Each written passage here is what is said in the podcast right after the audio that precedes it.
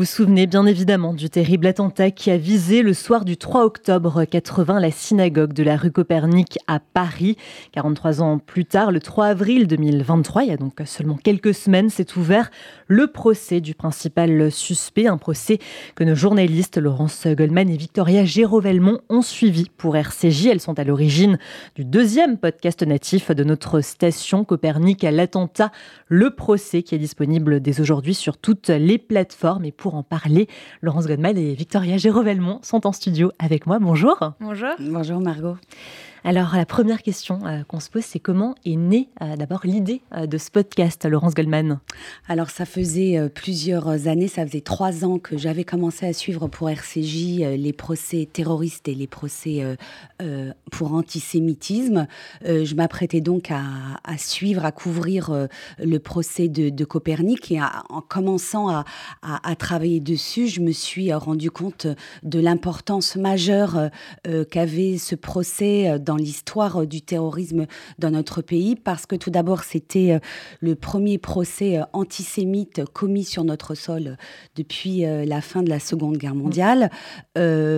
Qu'il avait été commis presque 43 ans avant le début de l'ouverture du procès. Donc j'ai vite compris que là, il y avait une histoire à raconter.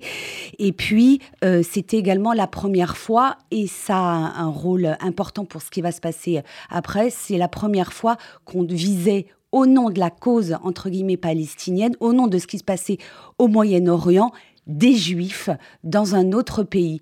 Euh, il y avait eu euh, euh, l'attentat des JO de Munich où des Israéliens avaient été tués un groupuscule, un, groupe terroriste palestinien. Mais là, c'était pour la première fois des Juifs qui étaient visés parce qu'ils étaient Juifs au nom de ce qui se passait au Moyen-Orient.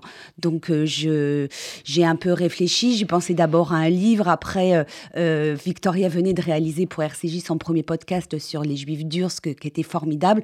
Donc, j'en ai parlé à la direction et même à la présidence, en hein, la personne d'Ariel Goldman, qui ont tout de suite validé ce projet. Et c'était évident euh, qu'on le, fasse ensemble, Victoria et moi, vu qu'elle avait cette première expérience de podcast que je n'avais pas encore. Et alors, on l'a dit, ce podcast s'intitule Copernic, l'attentat, le procès. C'est un podcast de six épisodes de 30 minutes où vous revenez d'abord, bien évidemment, sur le soir du 3 octobre 80. Est-ce que vous pouvez rappeler à nos auditeurs ce qu'il s'est passé ce soir-là, Victoria?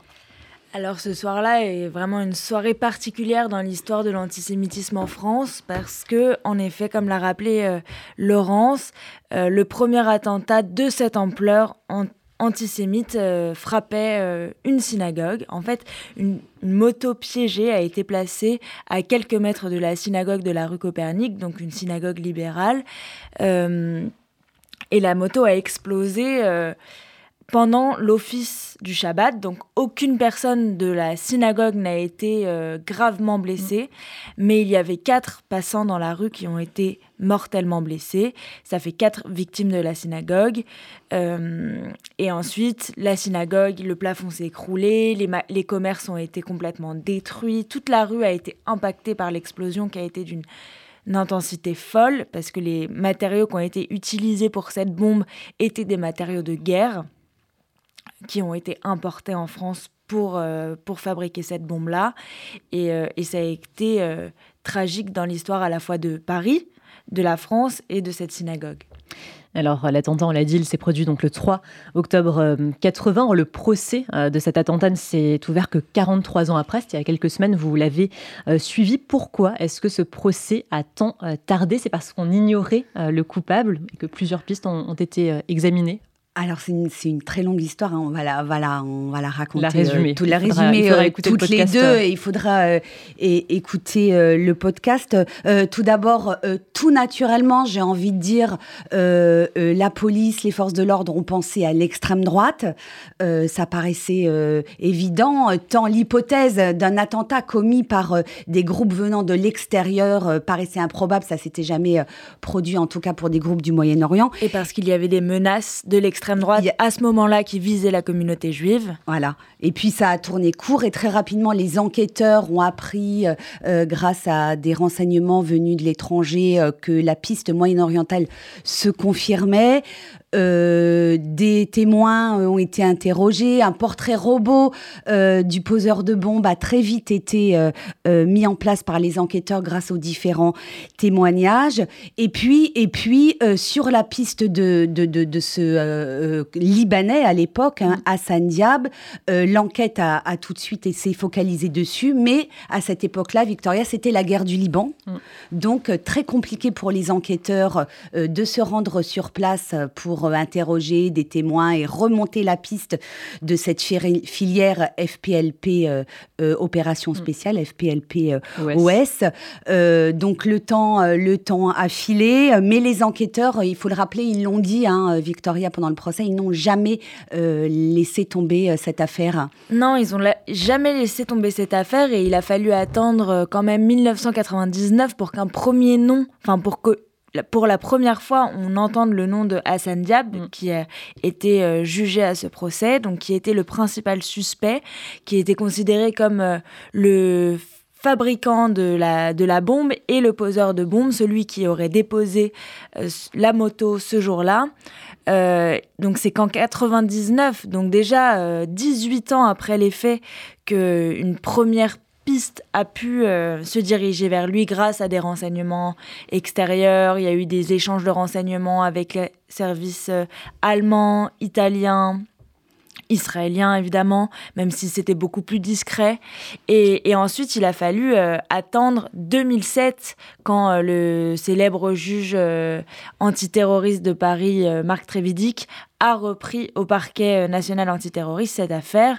Quand il a repris ce, tous ces dossiers du parquet national antiterroriste, il a fait de Copernic l'une de ses priorités mhm. et c'est euh, notamment grâce à lui que l'enquête a pu avancer euh, euh, jusqu'à ce qu'on puisse arriver à arrêter Hassan Diab, en tout cas tenter de le faire extrader vers la France. Alors, une place très importante est laissée dans votre podcast aux, victimes, donc aux fidèles qui étaient présents euh, dans la synagogue le, soir du 3 octobre 80. Euh, Ce sont des fidèles, vous l'avez dit, qui n'ont pas été tués, qui ont été pour la plupart blessés, peut-être gravement euh, blessés aussi. Ils disent qu'ils ont été les, grands oubliés de cet attentat. Ils disent même qu'ils se sont, pour certains, sentis coupables de ne pas être morts, finalement, à la place des personnes qui se situaient à l'extérieur de la synagogue. Pourquoi est-ce qu'ils ont eu ce sentiment-là? Est-ce qu'ils vous l'ont dit? Est-ce que c'est en partie due aux propos de l'ancien Premier ministre aussi de l'époque, ah. euh, Raymond Barre Alors c'est ce qui nous a le plus étonné mm. euh, lorsqu'on est arrivé dans la salle d'audience, surtout moi qui avais fait euh, d'autres procès, Hyper Cacher, Charlie Hebdo, et surtout de 13 novembre, Bataclan, où il y avait des dizaines et des dizaines de parties civiles mm. directement concernées par les attaques qui étaient présentes dans la salle. Et là, il y avait personne. On savait que une jeune fille qui faisait sa bat mitzvah ce soir-là, Corinne Adler, mm. était partie civile, mais elle l'avait été finalement assez récemment. Ça datait du 30e anniversaire de, commémoration de l'attentat. Et puis, euh, deux jours avant le début du procès, Sandrine Seban, la directrice de RCJ, m'informe qu'un membre du FSJ que je peux citer, qui s'appelle Pierre Gonzva, était dans la synagogue ce soir-là avec sa bande de copains, une mm. bande de jeunes euh, lycéens étudiants entre 18 et 25 ans. Ils étaient ce soir-là et euh, il a appris par la presse qu'il y avait le procès et il décide de se porter partie civile. Donc le premier jour, à l'ouverture du procès, Victoria et moi, on regardait les, les, bancs des parties civiles et à part les familles des, des, victimes, directement, euh, des, victimes... Euh, qui étaient déjà très peu nombreuses. Mortes pendant la il n'y avait personne. Donc, on, s'est un peu étonné. On a beaucoup parlé avec euh, Pierre Gonzva, qui a dit euh, mais oui, euh, il n'avait même pas d'avocat d'ailleurs lorsqu'il est venu.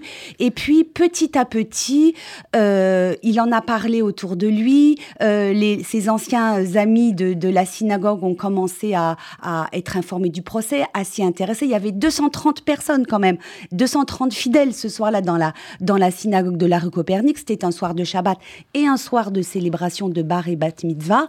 Euh, donc petit à petit, on a vu arriver euh, des, euh, des personnes qui étaient, notamment ces jeunes, qui étaient ce soir-là dans la, synagogue. Alors pourquoi, juste un petit mot avant de passer la parole à Victoria, pourquoi ces personnes ont été oubliées, ce sont des victimes oubliées. Elles nous ont raconté pendant le procès et pendant les entretiens qu'on a menés avec elles, notamment ceux que Victoria euh, a conduits, que euh, lorsqu'elles sont sorties de la synagogue, la police leur a dit circulez, il n'y a rien à voir, mm, mm. rentrez chez vous.